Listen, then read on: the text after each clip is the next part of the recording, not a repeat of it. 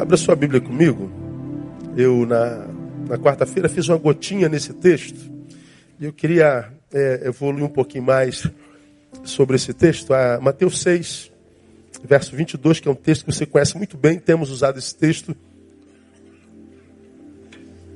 muito frequentemente na nossa, na nossa caminhada.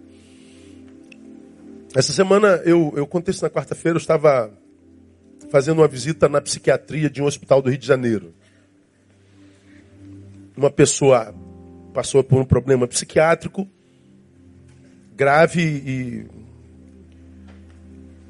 em torno do acontecido eu precisei ir lá, eu fui. E depois de ter atendido o, o doente, eu saía daquele hospital, que era uh, na Tijuca, e estava indo para o HCR, para outro hospital, Hospital do Exército lá, em triagem. A agenda daquele dia estava muito cheia, eu não teria tempo entre uma visita e outra de almoçar. Eu saí do hospital, parei num bar da esquina, estava de moto, botei a moto na, na calçada, parei falei, vou comer uma coxinha aqui, qualquer coisa. Aí quando cheguei e vi a coxinha, não dá para comer aquilo. Eu falei, tu tem mortadela? Tem, então faz o sanduíche de mortadela com pão francês aí para mim. Ele fez. Aí tomei aquele, aquela coca com, com, com pão com mortadela. Aí estava passando um, um, jovem senhor. Aí ele olhou para o bar, me viu sentado, ele parou. Falou assim, pô, senhor pastor Neu Barreto? Falei, sou eu mesmo. Puxa vida, aí começou a falar, poxa, caramba, eu acompanho isso há muito tempo, tal, não sei o quê.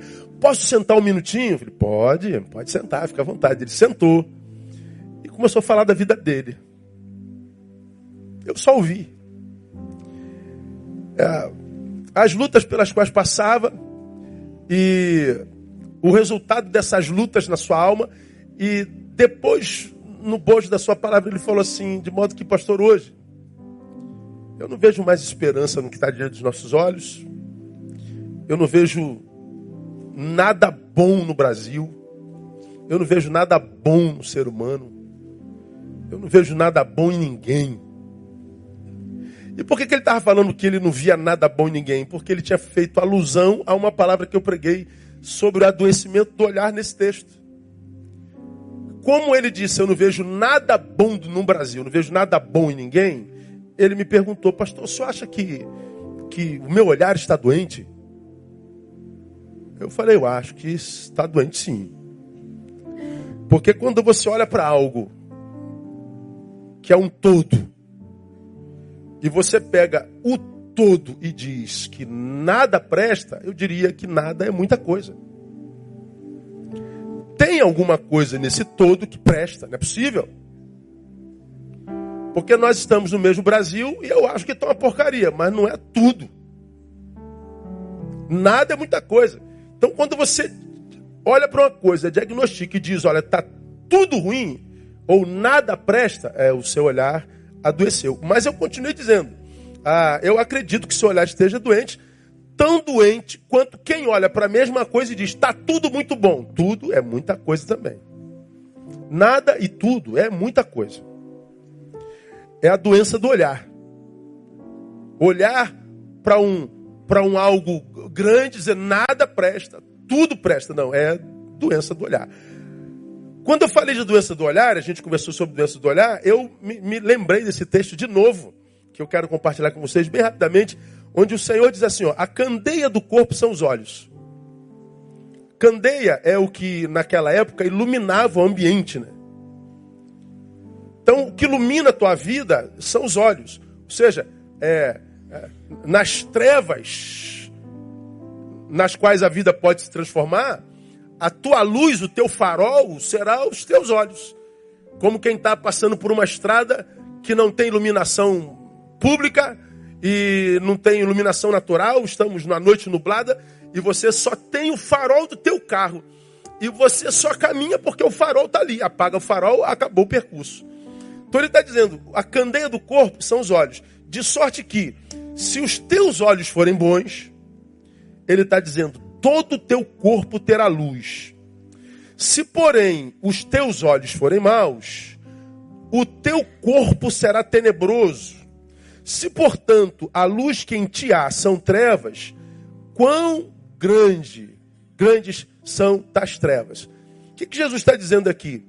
Que a saúde, ou toda a saúde, a, a do meu corpo, a saúde da minha alma, a saúde da minha família, a saúde da minha vida, da sua vida, da nossa vida, toda a saúde, tudo que diz respeito à vida, a saúde de qualquer área da nossa existência vai depender da saúde do nosso olhar. Se os teus olhos forem bons, corpo bom. Corpo é onde a gente habita, a nossa vida. Se os teus olhos forem maus, teu corpo inteiro adoece. Mesmo que não esteja tudo doente, por causa da forma como eu enxergo, tudo é, é, vivenciará é, frutos doentios. É mais ou menos como, como gravidez psicológica. Já ouviram falar em gravidez psicológica? Que a mulher bota na cabeça que ela tem que ser filho, tem que ter filho, tem que ter filho, tem que ter filho, tem que ter filho. Daqui a pouco aparece um filho lá.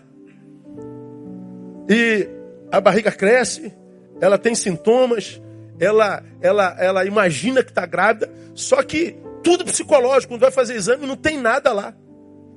Mas o desejo era tão grande que ela internalizou aquele negócio que, embora não tenha a coisa dentro, sente como se tivesse. O negativo também é. Eu posso ter o corpo absolutamente saudável, mas se eu botar na cabeça que eu tenho doença numa área, a, a, os sintomas dessa doença acabam aparecendo. Bom, Jesus está dizendo: qualquer área da tua existência, a saúde depende do teu olhar. Por que, que depende do nosso olhar, diria Jesus? Porque da forma como nós vemos, nós diagnosticamos. Eu só posso fazer um diagnóstico se eu vejo. Ora, o rapaz do bar onde eu estava tomando a minha Coca-Cola, ele está dizendo, ó, nada presta. Por que, que nada presta? Porque a forma como ele enxerga chegou esse diagnóstico. Agora, é verdade que nada na vida presta? Não. Tem coisa na vida que presta e muito.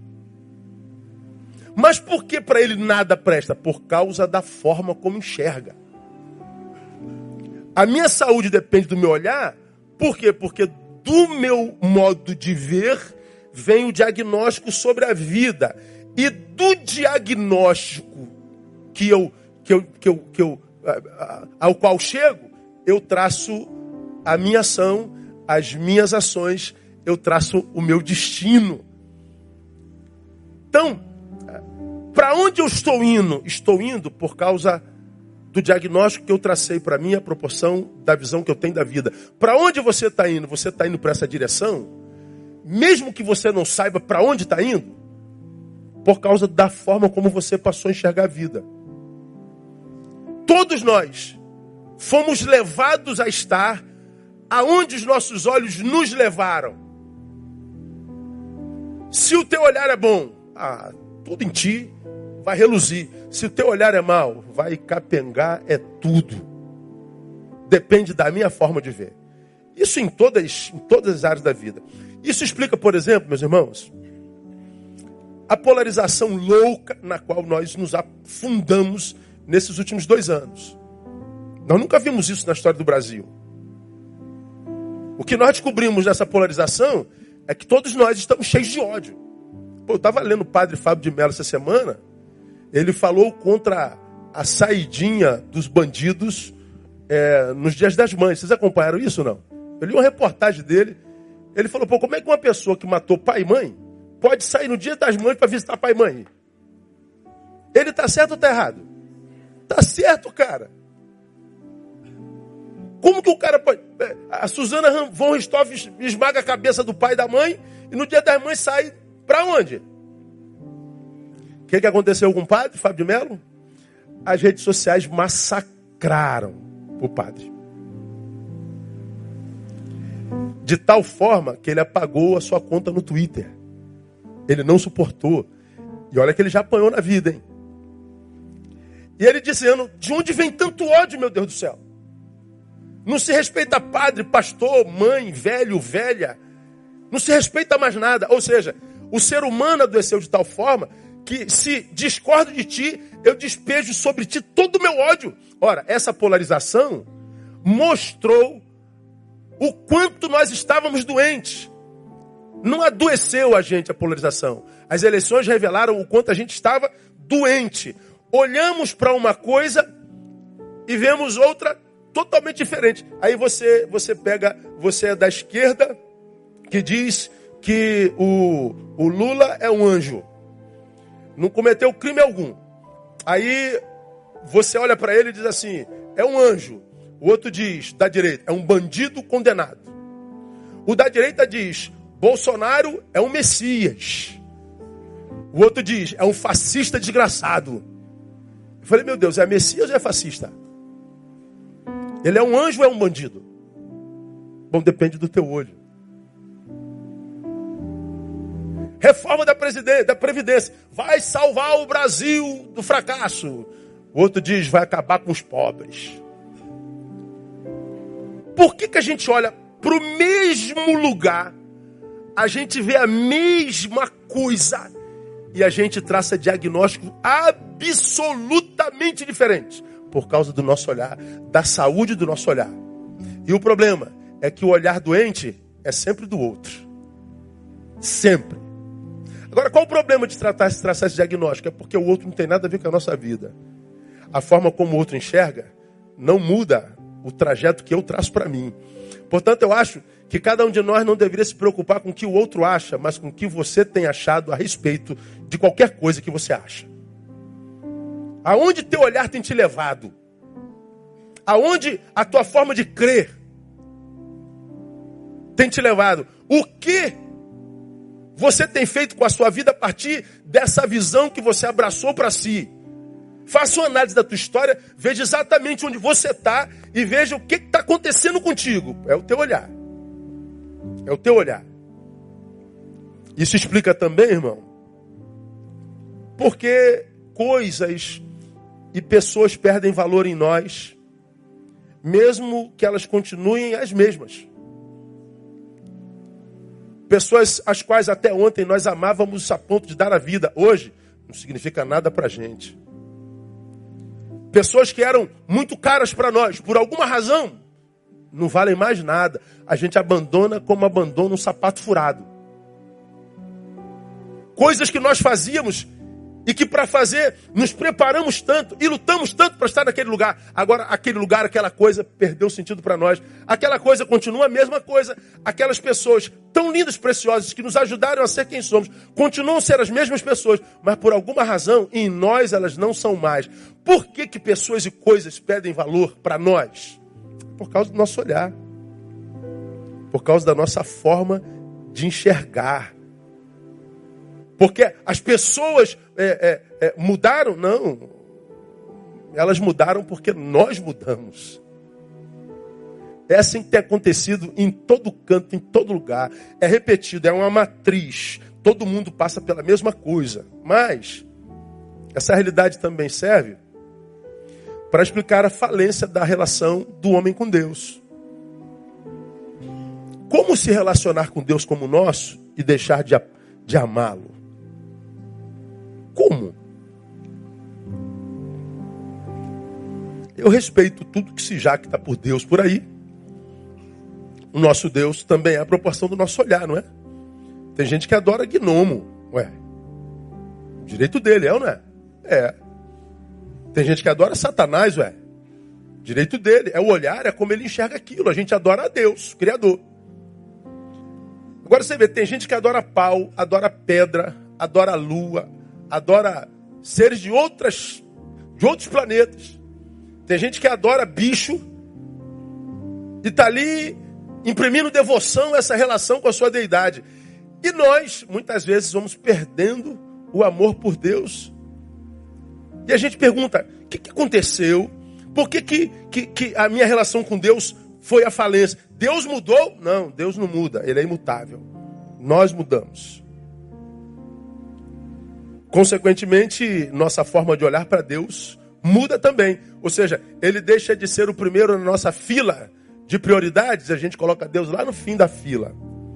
A gente passa a tratá-lo não mais como rei e senhor, mas como a um mendigo. A gente dá a ele a sobra do nosso tempo, a sobra do nosso talento, a sobra do nosso recurso, a sobra das nossas forças, a sobra de tudo. O que, é que acontece? A relação saudável que nós tínhamos com a vida, por causa do Deus da vida, degringola e a gente vai, quiçá, como filho pródigo, parar no chiqueiro, numa porcaria de vida. Na porcaria de vida a gente pergunta: onde estavas, Deus, que não interceptastes a minha derrocada e a minha queda? Deus diria: eu estou no mesmo lugar, filho, de sempre. É você que me chutou para fora da vida. O teu olhar mudou. O teu olhar te traiu. A, a minha vida será a proporção da saúde do meu olhar. É, é, isso é muito interessante. Portanto, olhar nesse texto, amado, tem a ver com o quê? Com capacidade de diagnose, com capacidade de diagnóstico. É aquela capacidade de olhar para a vida e não sucumbir ao poder do olhar biológico. Não. Por quê? Porque num tempo como o nosso, os nossos olhos não veem nada. Os nossos olhos só captam imagem. Só. Imagem holograma. Se o meu olhar for um olhar só biológico, como que eu posso diagnosticar ah, qualquer um de vocês aqui? Não tem como. Eu ponho o Ramon aqui, todo estilosinho, bonitinho, com um sorrisinho nos lábios, faço um diagnóstico do Ramon. Não tem como. Meu olhar não tem como. Agora, se o Ramon sentar comigo no particular, abrir a boca, abrir o coração. Se o Romão, se o Romão, se o, se o Ramon me permitir ver um pouco mais do que ele habita, se o, o Ramon abrir um pouco mais o coração e o meu olhar penetrar além do lugar que o meu biológico pode penetrar, então eu posso traçar um diagnóstico certinho do Ramon. E do diagnóstico vem o remédio. O que, que acontece hoje? Nós sucumbimos à estética, abrindo mão da ética, nós sucumbimos ao olhar biológico, nós nos impressionamos com a aparência, e por causa da aparência em primazia na nossa existência, nós vamos nos frustrando o tempo todo com o próximo e com Deus também. Eu atendi há bem pouco tempo atrás uma pessoa que, que, que veio de outro estado. Aí, numa das falas dela, falou assim, pastor, relacionamento que acabou, casamento que acabou depois de tantos anos, depois de alguns anos. E ela diz assim, pastor, a minha revolta, na verdade, é contra Deus. Aí eu fiquei, mais uma, entra na fila de Deus, deve ser bravo ser Deus, hein, meu? Porque, eu vou te dizer, se tu abençoas demais um filho, ele vai embora porque diz que não precisa mais de ti. Aí te abandona. Se o filho arrebenta a vida, ele também bota a culpa em ti. Aí te abandona também. Eu falei, poxa, tá difícil ser Deus, né? Aí, mas por quê? Porque se Deus fosse bom, não botaria aquele homem na minha vida. Eu falei, é, já vi essa história em algum lugar. Porque Adão estava sozinho no Éden. Aí Deus viu o boizinho com a vaquinha, o cabritinho com a cabritinha, o mosquito com a mosquitinha né? Todo mundo com o seu bichinho do lado e o homem sozinho. Aí Deus fala assim: não é bom que o homem esteja só. Eu vou fazer uma ajudadora idônea. Aí Deus faz o homem dormir, para não dar palpite, louvado seja o nome do Senhor. Aí, quando ele acorda, está lá aquele monumento chamado Eva. Ele, porque não soube ser homem para aquela mulher, desobedece e desconfigura o projeto de Deus. Quando Deus chega, Adão fala assim: ó, quem me deu essa mulher foi tu. A mulher que tu me deste. Eu estava muito bem aqui sozinho sem essa mulher. Agora. Não vem dizer que a culpa é minha.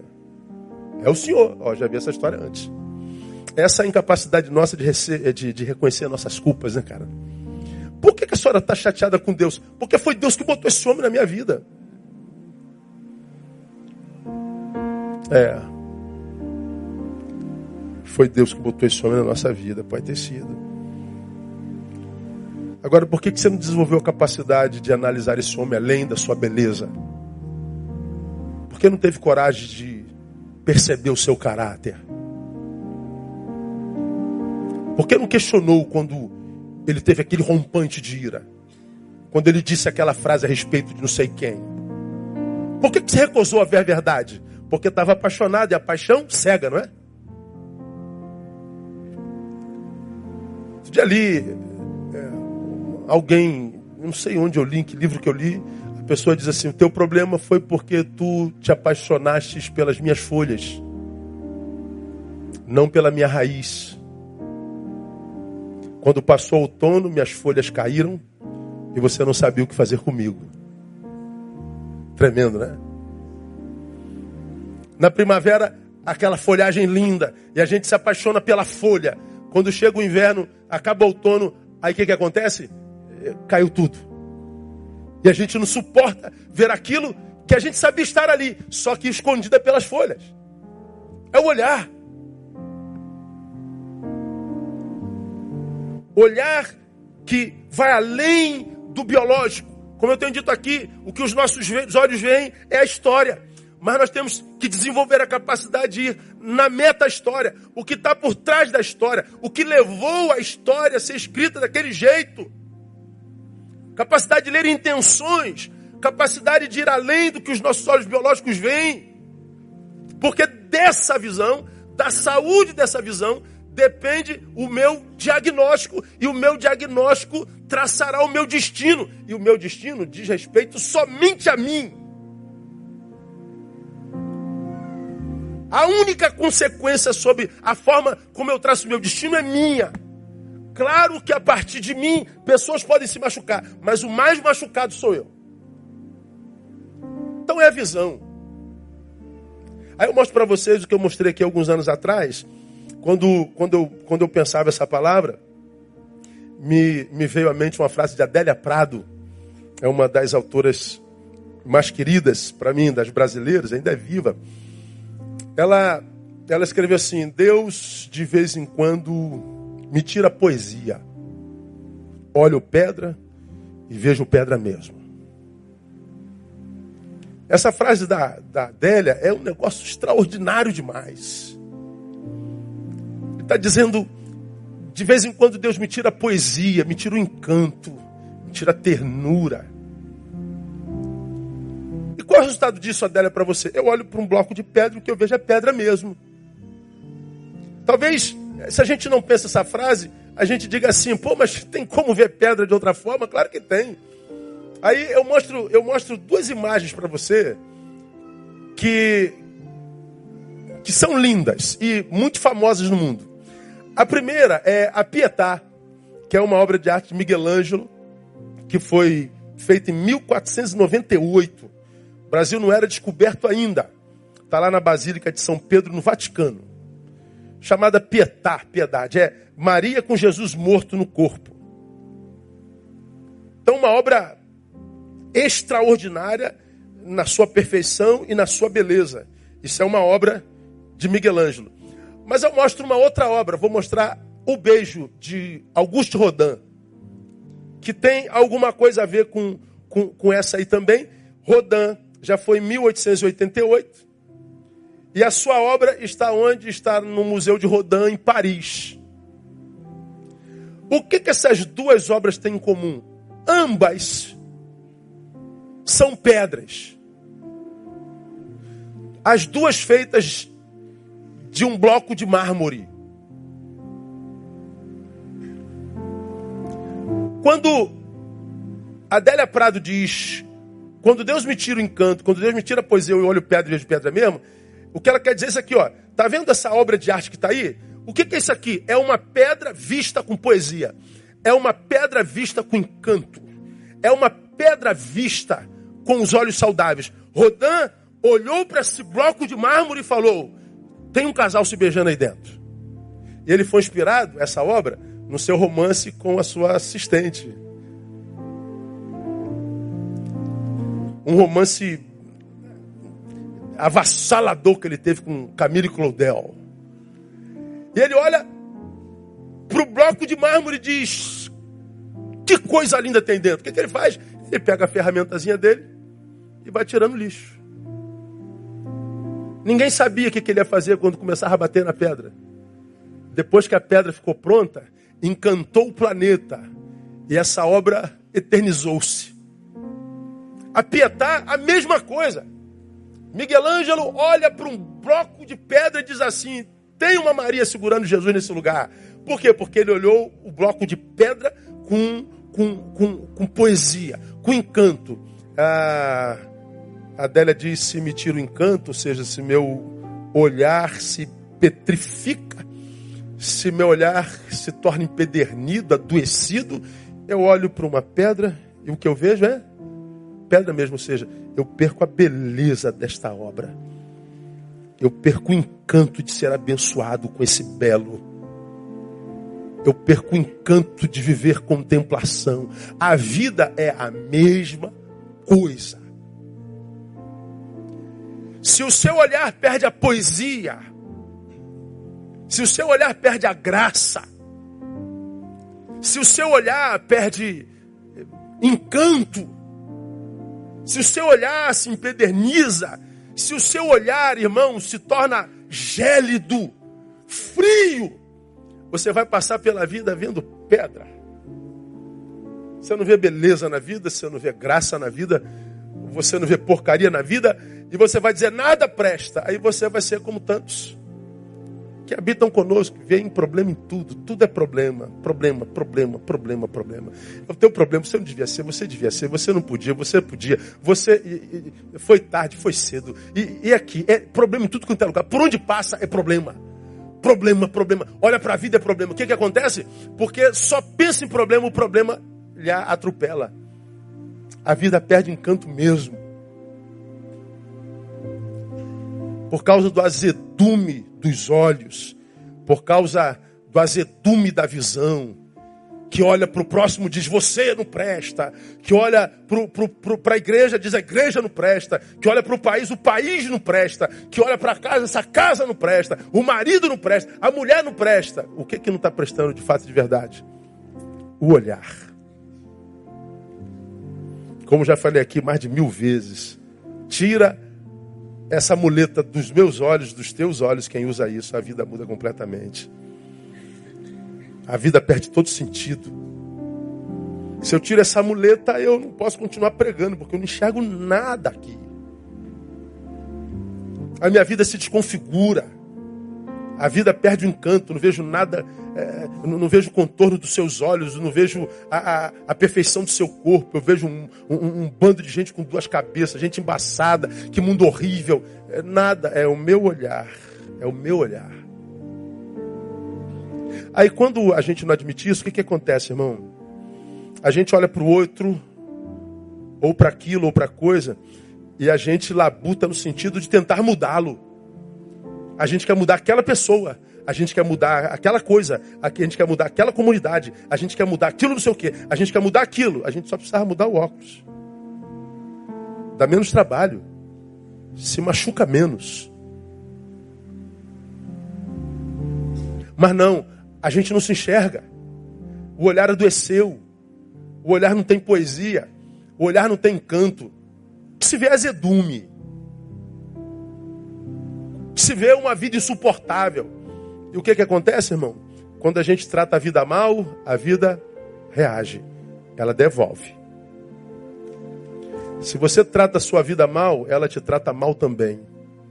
Aí você se encontra o tempo todo gente, pastor, parece que eu nasci para sofrer. Nasceu não, filho. Você nasceu para viver em abundância. O teu sofrimento Jesus levou na cruz do Calvário. Não está dizendo que você não passaria por problemas e adversidades. Está dizendo que ah, o, o rir e o chorar faz parte da existência e você choraria na mesma proporção que riria. A vida perde sentido quando você só chora. Quando você desequilibrou, quando você só apanha, não consegue reagir. Agora, por que isso acontece? Olhar é sempre o olhar. Se a gente entendesse assim, irmão, você ia ver que você dificilmente se intrometeria na vida de quem quer que seja. Cara, eu sou pastor e como pastor eu tenho até um poderzinho de entrar assim na vida dos outros. Falei, meu irmão, vem cá, senta aqui, eu quero conversar contigo um pouquinho. E a pessoa escuta. Eu sou pastor e não me meto na vida de ninguém, a não ser que peçam para fazê-lo. Porque, mesmo olhando de fora, mesmo tendo uma visão divina, a gente pode se equivocar. E mais, tem gente que está errado e não quer sair do erro, pretende permanecer lá. Teve lucro lá, trouxe ônus, bônus, melhor dizendo. Então, a, a, a vida será a proporção da saúde do olhar de cada um de nós. Pensando assim, fica mais fácil entender o que Paulo queria dizer quando escreveu 2 Coríntios 4, 3 e 4. Ele diz assim, ó, mas se ainda o nosso evangelho, olha só, está encoberto, é naqueles que se perdem que está encoberto. Mas o evangelho de Jesus já não foi revelado? Já. Mas sobre alguns está encoberto. É por que, que a graça do evangelho, o evangelho da graça não chegou até alguns? Ainda, Paulo, versículo 4, nos quais o Deus deste século, leia para mim, igreja, cegou os entendimentos dos incrédulos. Ou seja, o evangelho chegou, chegou, a graça de Deus chegou, chegou, mas por que, que não atingiu a ele? Porque o Deus desse século lhe cegou o entendimento. Veja, não cegou os olhos, lhe cegou a possibilidade de discernir o que viu, cegou o entendimento. Você vê uma coisa e se apaixona por ela o outro odeia. E não entende o teu amor por aquilo. Como você pode amar uma coisa que o outro odeia, porque você enxergou diferente? Por que, que alguns amam a Deus, amam o Evangelho, amam a sua igreja e, e, largam tudo por causa disso? Por causa do olhar. Por que, que parentes não entendem, amigos não entendem, vizinhos não entendem? Porque o, o entendimento está cego. Mas você não está vendo? Tô mas eu não entendo. E ele está dizendo que essa ação é uma ação diabólica. Por que, que o diabo tem interesse em cegar nosso entendimento? Porque ele sabe que a minha vida é tua. A saúde da nossa vida será proporção da saúde do nosso olhar. É como eu enxergo. Não é como você me enxerga, não é como alguém enxerga, é como eu enxergo. Eu não posso andar com a visão do outro. Não vou embarcar nessa porque ele disse que é. Bom, tu embarca, todo mundo é abençoado e você não, porque você não está vendo, você está é, pegando o bonde andando. E eu acho que é exatamente o que tem acontecido hoje. Cegueira do entendimento é olhar sem conseguir traçar diagnóstico correto.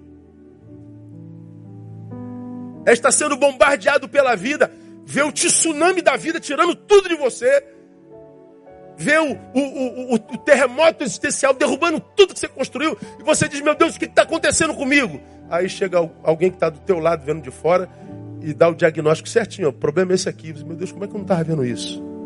É o Deus desse século que cegou. E a gente vê tanta gente, irmão, sendo desconstruída, sendo.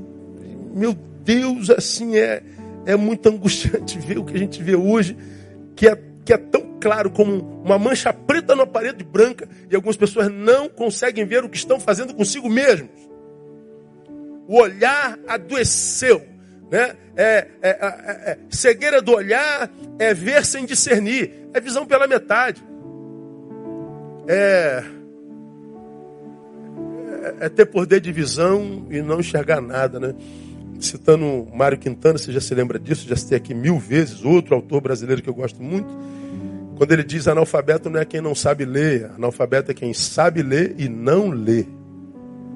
Ou seja, o que, é que adianta saber se você não usa? O que, é que adianta enxergar se você não discerne? O que, é que adianta visão se ela não te serve como farol, se o caminho para o qual te leva são trevas? Que, adianta você achar que está evoluindo no teu entendimento mas esse entendimento te leva para longe de Deus, te afasta da tua esposa, do teu marido, te, te, te, te desconstrói enquanto referência aos olhos dos teus filhos. Que porcaria de visão é essa que está acabando com essa geração de uma forma tão clara e óbvia? É, é o Deus do século que seca o entendimento. Então, essa noite, irmão, é uma, é uma noite de alta análise. Olha para a tua vida, meu irmão, minha irmã. Eu olho para a minha e Responda para si mesmo. Vamos imaginar que o teu olhar fosse saudável.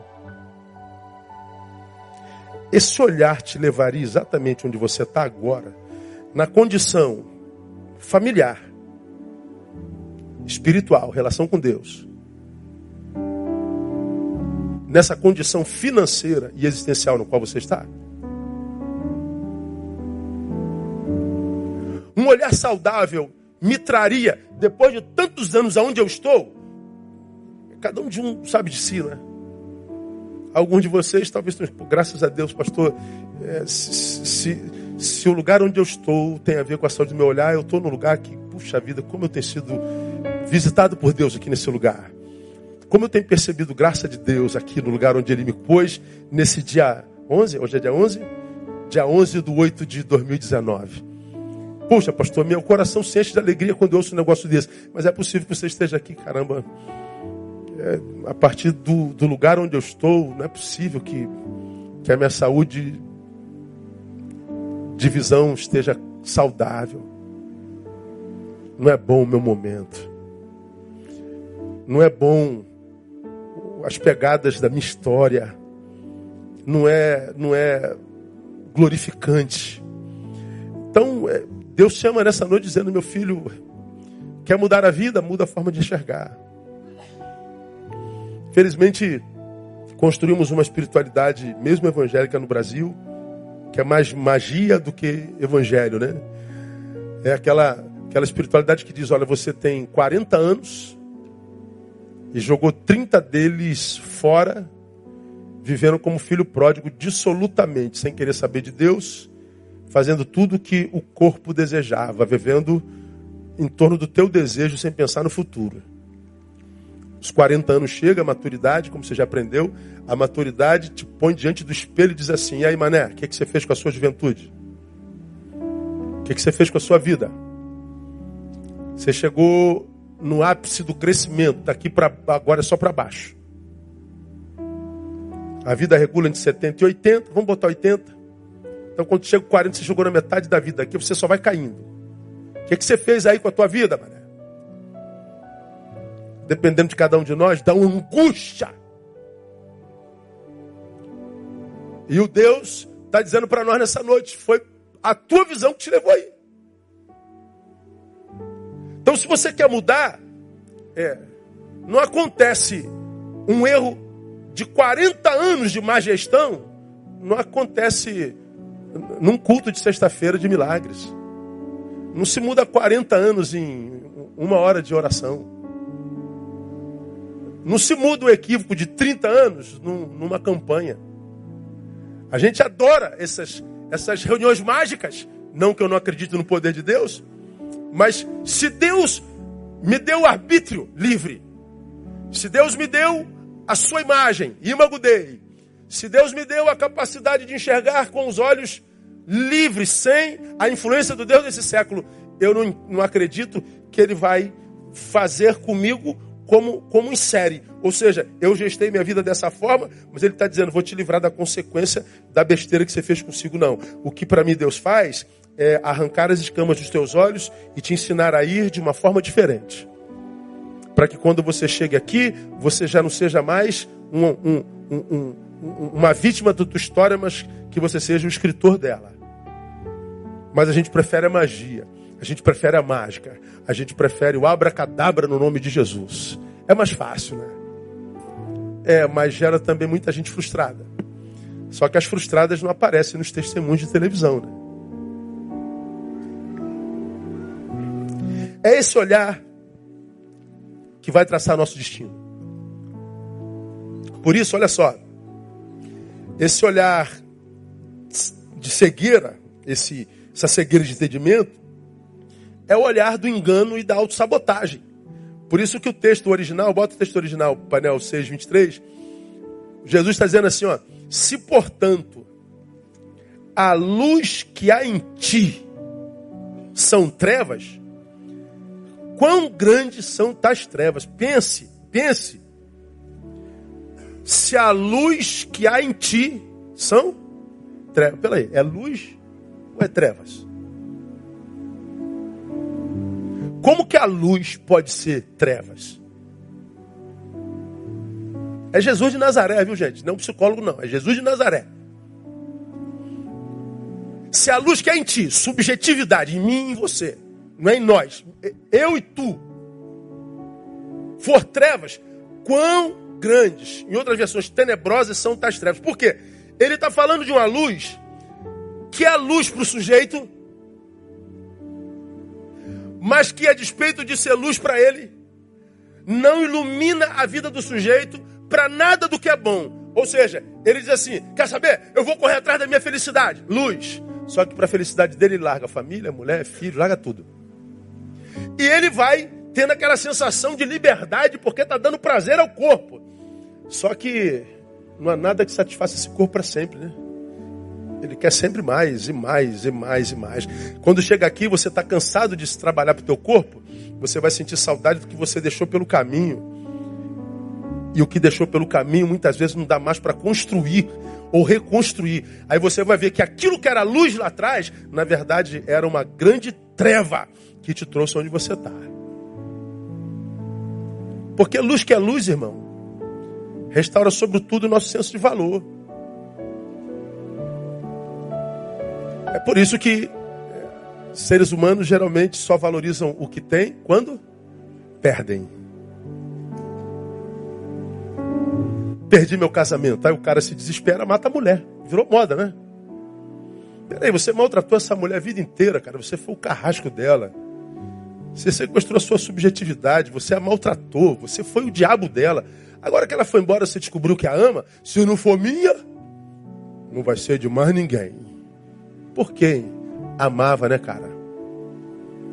Mas não soube materializar o amor. Agora nem ela, nem você vivem. A gente vê o homem se desconstruindo totalmente. Então, pense, meu irmão, minha irmã, e seja amado por Deus nessa noite. Se o caminho que você está trilhando, que você acha que é correto, é luz, não restaura o teu senso de valores, você tem que perder aquilo que um dia você amou. Em nome de prazer, essa luz é treva, porque ela é luz só para você, ninguém mais. Se você pede a opinião de, de, um amigo, cara, você tá maluco. Você pede a opinião do tá maluco, você pede, tá maluco. Não, mas é, é o que eu quero. Pois é, é luz só para você, não é? Aguarde, melhor o fim das coisas. É o olhar do auto-engano e da sabotagem. Esse olhar é o olhar impeditivo. Por que, que é o olhar impeditivo, irmão? Por algumas razões eu termino. Primeiro, é impeditivo porque é o olhar que faz o discípulo olhar para o mestre e dizer: Não quero mais ouvi-lo. Faz o discípulo parar de ouvir o mestre. Não quero mais saber do meu mestre. Seja ele quem for.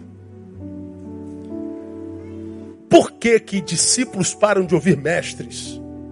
Porque o, o, o mestre deixou de saber? Não. Tanto sabe que é mestre. Mas por que, você que foi discípulo tantos anos não ouve mais? ah, porque você passou a saber mais do que o mestre. Não. Você não deixou porque passou a saber mais que o mestre. Se fosse isso, ou seja, se você passou a saber mais do que o mestre, é, você não deixaria de ouvi-lo. Você o ouviria por honra e respeito à história que teve com ele. Tadinho, velhinho já tá. Mas fala, velhinho, ouve aí. Deus, tá bom, mestre. Aí o velho sai de lá, continua me ouvindo, você chega lá faz outra coisa, mas tu deu honra pro velho, tu deu honra pro mestre. Você não desonra, você não chuta a história. Por que, que deixou de ouvir então, pastor? É porque o seu olhar adoeceu. Apequenou o seu mestre e colocou uma lupa sobre si. Eu não preciso mais te ouvir. Eu não tenho que, que ter mais ninguém sobre mim. É, é o olhar adoecido. É, um exemplo vem, por exemplo, é, do mundo da capoeira, por exemplo. Eu gosto muito do mundo da capoeira. Pastor é macumba. Não, macumba é, é outra história. Você, você pega aí um, um, mestre de qualquer grupo de capoeira. Pega do, do Abadá, mestre camisa. Você pode pegar Capoeira Brasil, mestre boneco. Pode pegar mestre Moraes, pede mestre João Grande, mestre João Pequeno. Pega os grandes mestres da capoeira. Discípulos de Bimba, de Pastinha. Aí, hoje todos velhinhos. Estão lá nas suas escolas, nas rodas, bem direitinho, em slow, slow motion, jogando a capoeirinha dele, devagarinho. Um raio de arraia aqui, uma, uma, uma meia-lua dali, tal tudo velhinho, hoje os seus discípulos são quase todos melhores do que eles, mais velozes do que eles. os derrotaria com o pé nas costas. Mas quem conhece o mundo da capoeira aqui, vê a honra que os discípulos dão aos seus mestres. É, é bonito de se ver demais. Eles cantam a história de seus mestres. Eles honram a história de seus mestres. O que eu sei, sei por causa deles. Hoje eu sou melhor do que eles, mas eu louvo a sua história. Eu louvo a sua memória. Eu celebro com gratidão. Pois é, isso é muito raro entre os evangélicos. Pastores são desonrados como enquanto pastores doentes, tomados por ingratidão, por desafeto, por, por, por rebeldia, desobediência, ingratidão crônica. Quanta gente. Então, por que, que eu parei de ouvir meu mestre? É porque teu olhar adoeceu. E Jesus diz assim: ó, não é o discípulo mais do que seu mestre, nem o servo mais do que seu senhor. Basta ao discípulo ser como seu mestre e o servo como seu senhor. Então, esse olhar de autossabotagem me impede de ouvir quem sabe mais, porque o meu olhar o diminui e coloca uma lupa sobre mim. Mas é o mesmo olhar que faz o filho desconsiderar os conselhos do pai. Ah, coroa, tu tá velho, pô, tu não sabe de nada, pô. Pai, você não sabe de nada. Mãe, você não sabe de nada.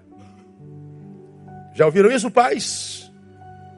E geralmente a gente ouve isso quando os filhos já estão maduros, com 15 anos de idade. Vai crescer, irmão. Eu já estou com 18 anos de idade, pai. Sou de maior. Não se mete na minha vida. Tá bom.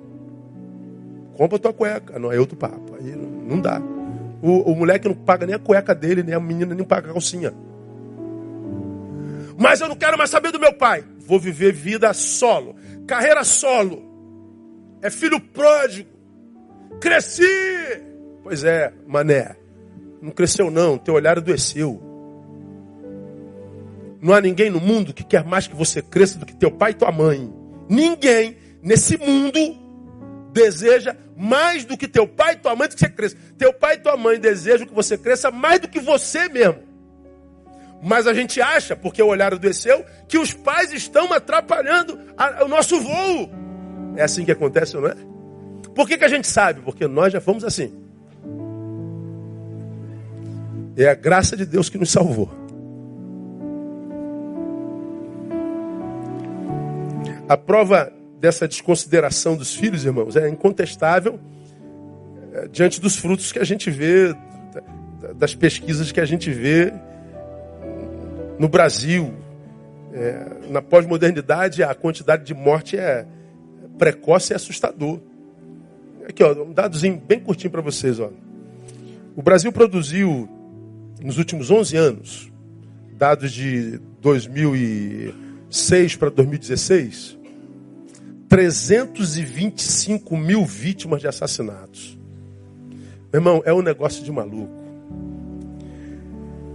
Isso só entre pessoas entre 15 e 29 anos.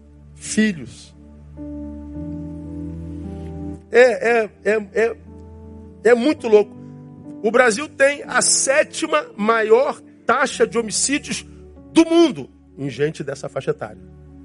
Pra você ter uma ideia, na guerra do Vietnã, que durou 20 anos ininterruptos, 47.454 mortos soldados americanos. 20 anos numa guerra ininterrupta, 47 mil mortos. O Brasil sem guerra, 325 mil em 11 anos. Dá para ter uma noção de quanta gente mata?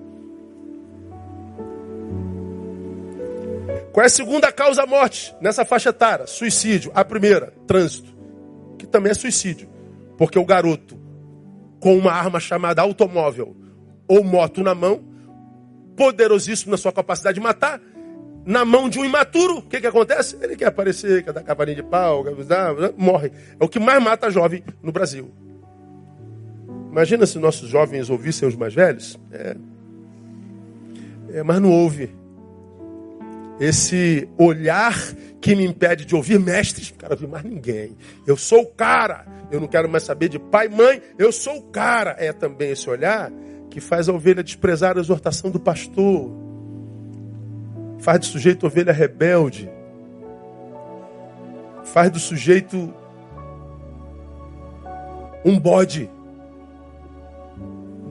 faz com que você se sinta mais uma vez maior do que o que é. De modo que quando você ouve a palavra que reprova teu modus vivendi, você abre mão da palavra e fica com o que você entende sobre a palavra. A palavra diz isso e está sendo revelada. Mas ela confronta teu status quo, confronta teu modus vivendi, ele reprova você e você, ao invés de ficar com a palavra, fica com o que você acha sobre a palavra. É o olhar da autossabotagem. Vamos terminar. É, portanto, o olhar que faz do tolo um mestre. Só que mestre aos seus próprios olhos. Mestre segundo os seus próprios desejos. Vem lá de 2 Timóteo capítulo 4, versículo 3. Bota aí, painel. Olha o que, que o, texto diz. Porque virá tempo, acho que já chegou, em que não suportarão a sã doutrina. É, não suportarão a doutrina saudável, sã, por quê? Porque o modus vivendi seria adoecido.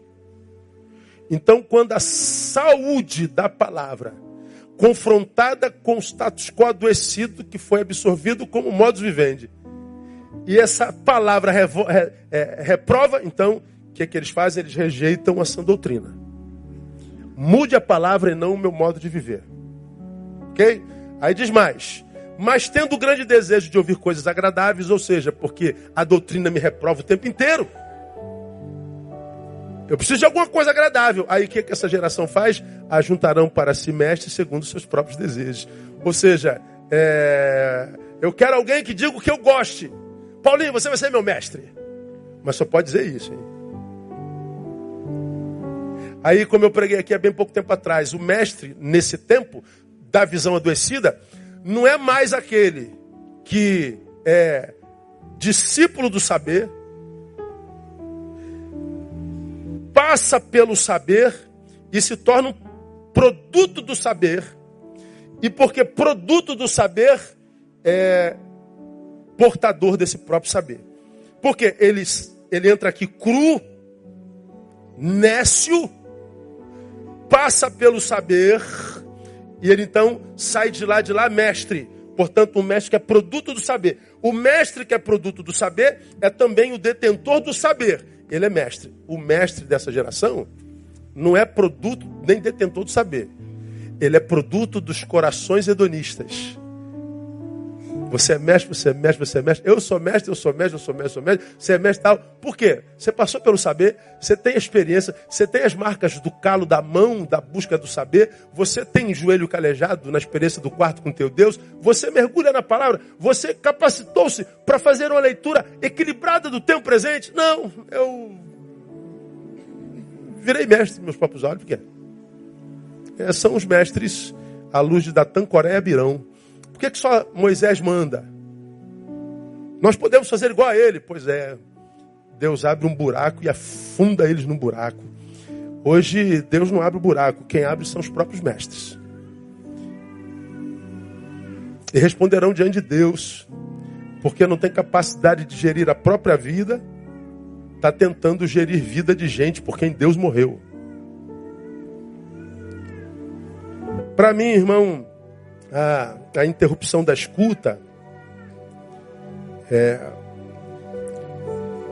tendo o desejo de ouvir coisas agradáveis, não só desviarão os ouvidos da verdade, mas voltarão às fábulas. Essa, essa, essa doença do ouvido, é, essa interrupção da escuta, tem a ver com o adoecimento do olhar, do olhar que o sujeito tem de si mesmo. Porque para se entregar a determinados mestres, tem que ter uma visão muito ruim de si mesmo.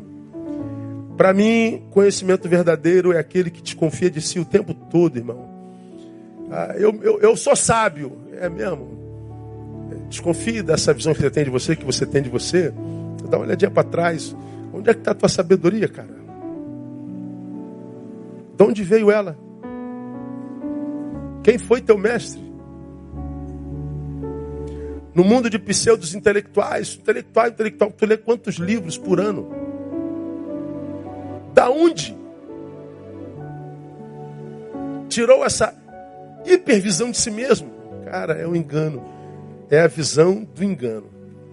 Então, meu irmão, se a minha vida, a tua vida depende do olhar, termino com dois conselhos. Primeiro, cuidado. Muito cuidado com a conivência com pessoas tóxicas. Por quê? São aquelas que se tornaram viciadas em achar defeitos alheios e expô-los. Quando você está diante de alguém que vive apontando o erro dos outros, você está diante de alguém que nunca olha para os seus próprios erros. Você está diante de alguém que apontando os erros dos outros fogem dos seus. É uma farsa. Conhece alguém que vive falando mal dos outros? Conhece alguém que vive apontando os erros dos outros? E às vezes não é nem só erro. É aquela pessoa que chega perto, chega perto de você, amiga, você engordou. Não. Precisa te falar que você engordou, você não sabe? Sabe ou não sabe? Quem engorda sabe que engordou, irmão? Sim ou não? Sabe, irmã, que engordou? Sabe não sabe?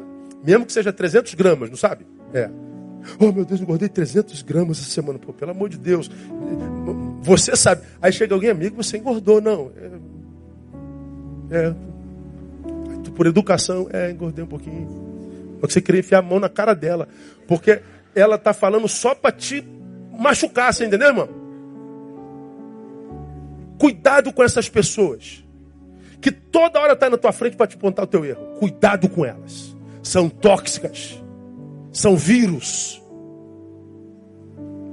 E aponta teu erro para dizer: veja como eu tenho uma visão ampla da vida. Não, não tem não. É, tem uma visão tacanha de si mesma. São as que veem é, é, maldade em tudo. Tudo é maldade. Tudo é, é pecado.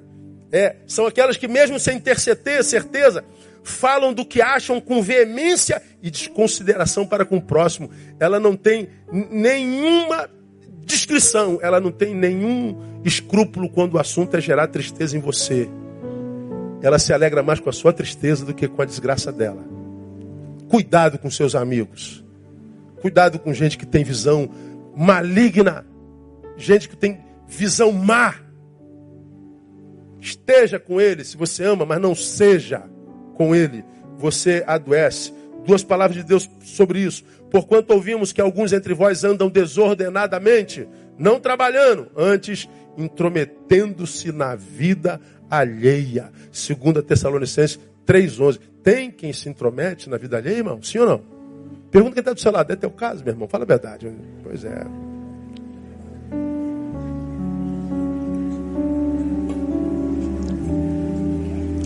Primeira Pedro 4,14. Se pelo nome de Cristo sois vituperados, bem-aventurados sois, porque sobre vós repousa o Espírito da glória, o Espírito de Deus.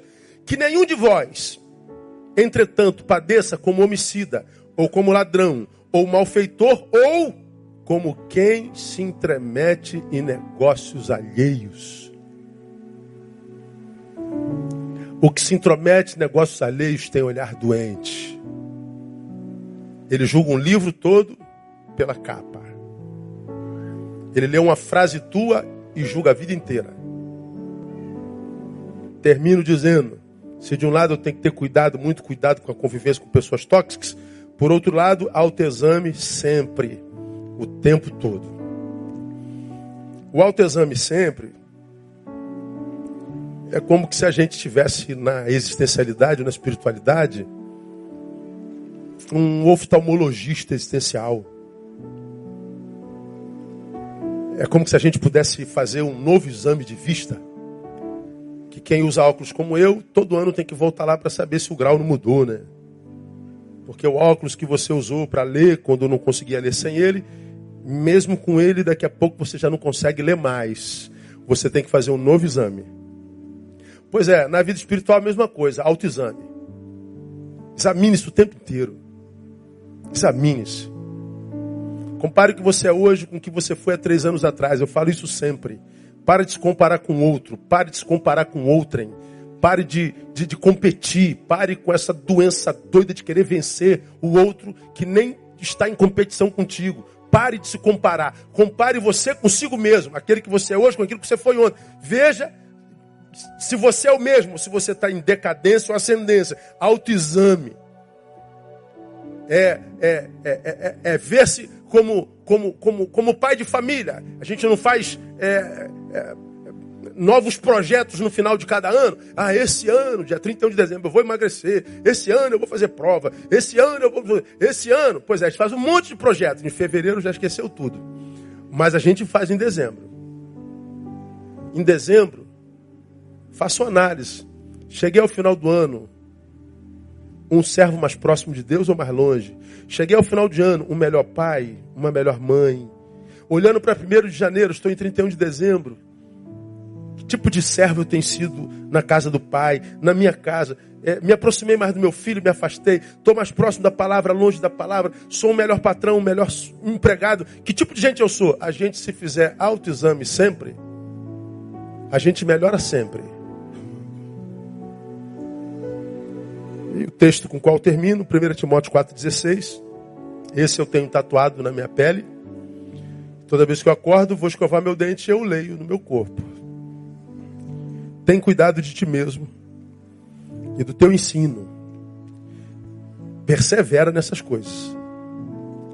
Porque fazendo isto te salvarás, tanto a ti mesmo como aos que te ouvem. Paulo, o velho pastor, falando ao jovem pastor. Timóteo, você é um homem de Deus, é pastor, começa a fazer o que eu estou terminando. O teu dom é testificado por mim, porque eu te passei por imposição de mãos. Recebeste como herança da tua avó Lloyd, da tua mãe Onilson. Está tudo escrito, não está? Mas a despeito disso tudo, Timóteo, você pode se perder. Então, para se salvar, Timóteo, cuida de ti mesmo. Não transfira o teu cuidado, Timóteo, para as irmãs da igreja, para os diáconos. Não transfira o teu cuidado para a juventude. Não transfira o teu cuidado para tua mãe. Não transfira o cuidado de si para o teu pai. Quem cuida de você é você, Timóteo. Porque você pode se perder mesmo sendo quem é. Essa eu tatuei, que toda vez que eu vou escovar dente está aqui, ó. Não transfira o cuidado de si para ninguém. Cuide-se. Assim nós saberemos se o nosso olhar nos guia em verdade ou se o nosso olhar nos sabota, né? Porque a luz em nós de Jesus que são trevas. E a gente sabe que são trevas porque a luz que eu imagino ter só está acabando comigo.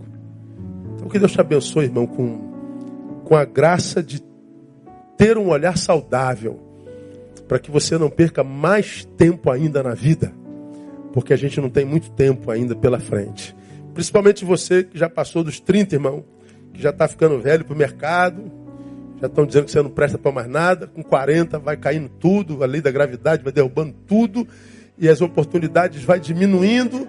E se você, meu irmão, não se olhar com saúde, vai continuar esse cara azedo, essa mulher cinza. Aí tem que desenvolver script de autossabotagem. Vira marrento, vira brabo, vira. É, quer se impor pela força. E aí você vai envelhecendo, quer dar uma de, de, de garotinha de 18 anos. Vai investir na estética, vai botar a boca, vai botar seio, vai botar glúteo, vai botar tudo, tudo lugar para tentar interceptar, porque tudo que eu tenho é imagem, e se eu não investir na imagem, e aí adoece até o olhar de si mesmo.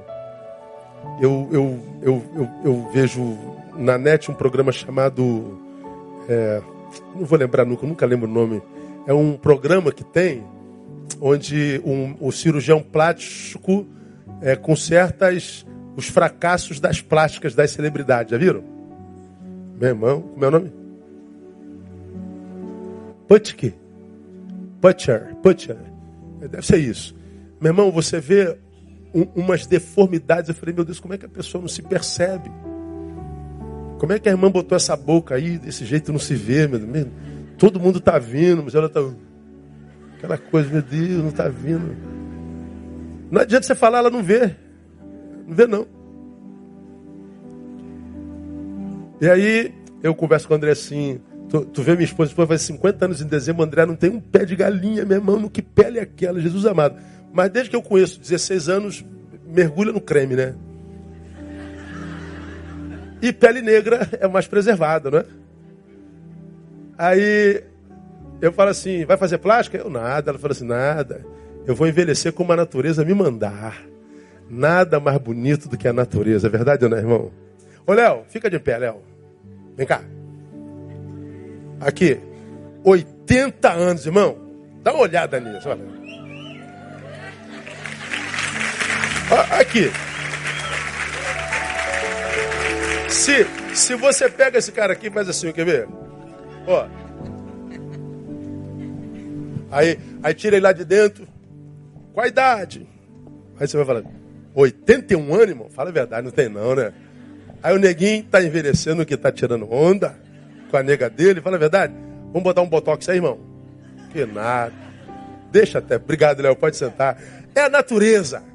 Quando você adoece, é, adoece não, pô, envelhece, porque adoece. Quando você envelhece com visão saudável, quando você é, pede ao Senhor que te dê a graça de ver além da estética, você vai ver que a gente vai envelhecendo, como diz alguém, como vinho. Tem gente que envelhece como vinho. Quanto mais velho, melhor. E não como aquele. Tem gente que é igual vinho, é melhor com a rolha na boca. Né? Não, é. Envelhece como vinho. Ou seja, vai melhorando, vai melhorando, vai melhorando, melhorando, melhorando. Pura verdade, não é verdade? Fala a verdade. Pois é. Então, meu irmão, que Deus te dê a graça de ter essa visão. Não estou falando de religião, não estou falando de nada, estou falando só de vida. Estou falando de palavra de Deus. Se os teus olhos forem bons, toda a tua vida terá luz. E que a luz de Deus te abençoe. Vamos aplaudir a Ele. Vamos orar.